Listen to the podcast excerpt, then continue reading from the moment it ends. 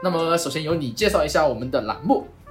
好，欢迎大家收听四零四九 Half 四零四九啊，这是一档全新的音频播客，因为里面什么都没有，所以我们觉得什么都可以做到啊，因为 因为这个什么都没有准备啊，就 就显得有点苍白。那么不如这样吧，你先介绍一下你自己。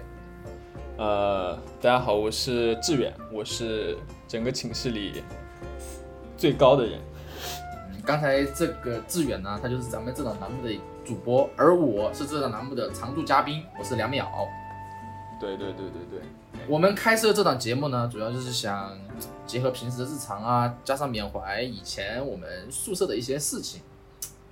然后我们平时即使在毕业了几年之后的话，也会一直保持着很密切的联系啊。当然，我们现在隔着一个大陆，对吧？隔着一个一片海峡，但是我们仍然会分享生活中非常有趣的事情。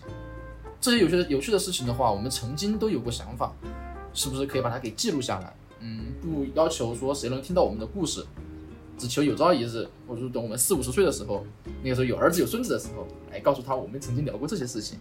也就是把我们的一些东西给记录下来，当然，我们也希望把我们的一些快乐分享给，嗯，也许现在无聊的你、躺着的你，或者一个人吃烧烤的你。对，就是你做家务的时候，对你做家务的时候就可以打开这档播客，非常方便哦。边做家务边听播客，是我觉得人生中非常快乐的一件事情。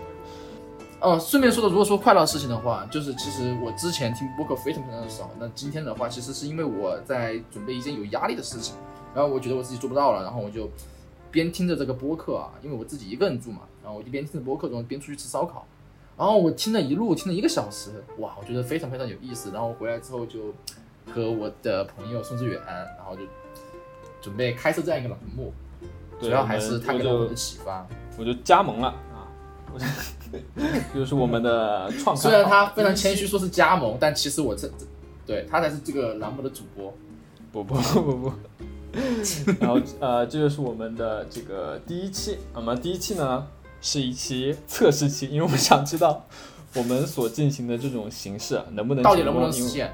对，在技术层面上能不能实现？因为因为其实它还是有一点技术难度的。啊，行行行，那志远能不能给大家聊一聊我们目我们之后的话，大概想做的一个呃内容是什么样子的？啊，我们之后想做内容就是。啊，我们可能这个播客如果可以的话，可以一周更一次或者两周更一次。然后核心内容就是分享在没有更的这段时间里，在间隔的这段时间里，大家发生的开心事情。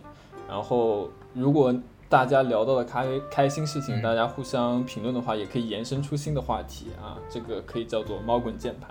其实我是在抄袭一档 非常知名的电台节目。啊，但是没有关系，我们的体量很小，暂时对他没有任何威胁。没关系，我们对他，对没有任何竞争力，对吧？但我们可能是自娱自乐。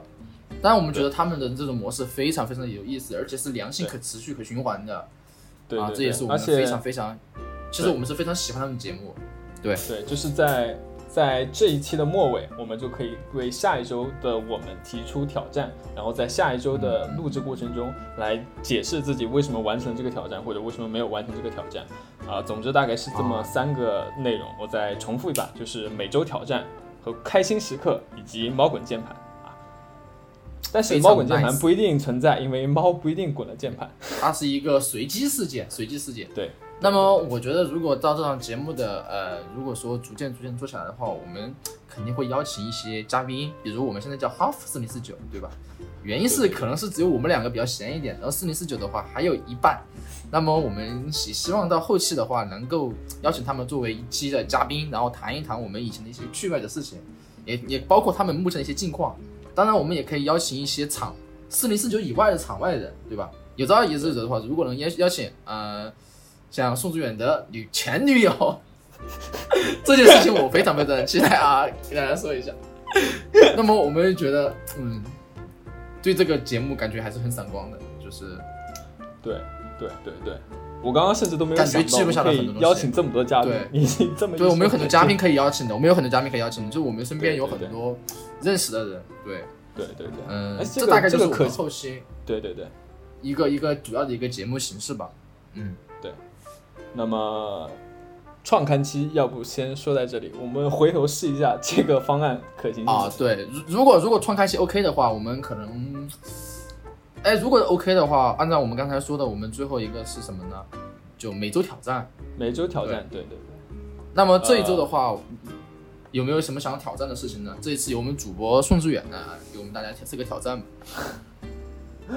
呃，就目前你有什么烦恼的事情没有？呃，挑战不一定是烦恼事，可以是有意思的事情吧。呃 OK 这样吧，我们都有各自的厨房，大家也都有做菜能力。那么我想要不就试着做一道你之前从来没有做过的菜，怎么样？哇哦，ever 就是就是你从来没有做过，但你可以吃过。嗯，比如 这个其实挺简单，因为我没有做过的菜还挺多的。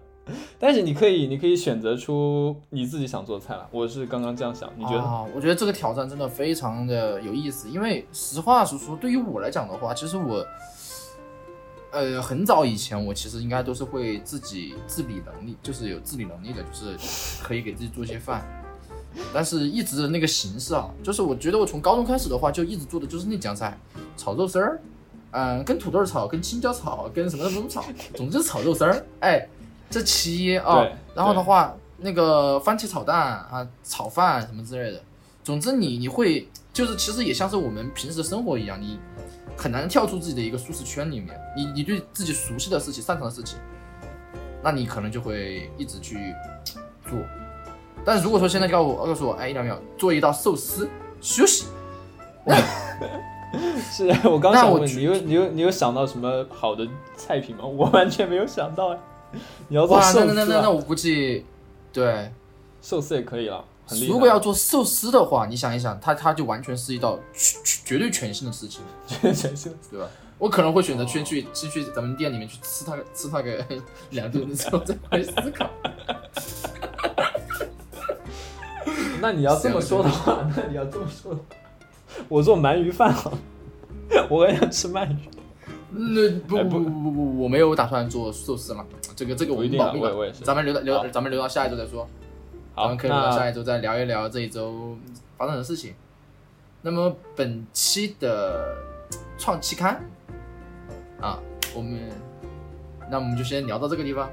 好，OK OK OK，祝大家周末愉呃这一周呃，就是如果各位听众有什么意见或者建议的话，可以给我们写信，我们的邮箱是二六七五零九二幺六幺 at qq 点 com。OK，Thanks for the comment。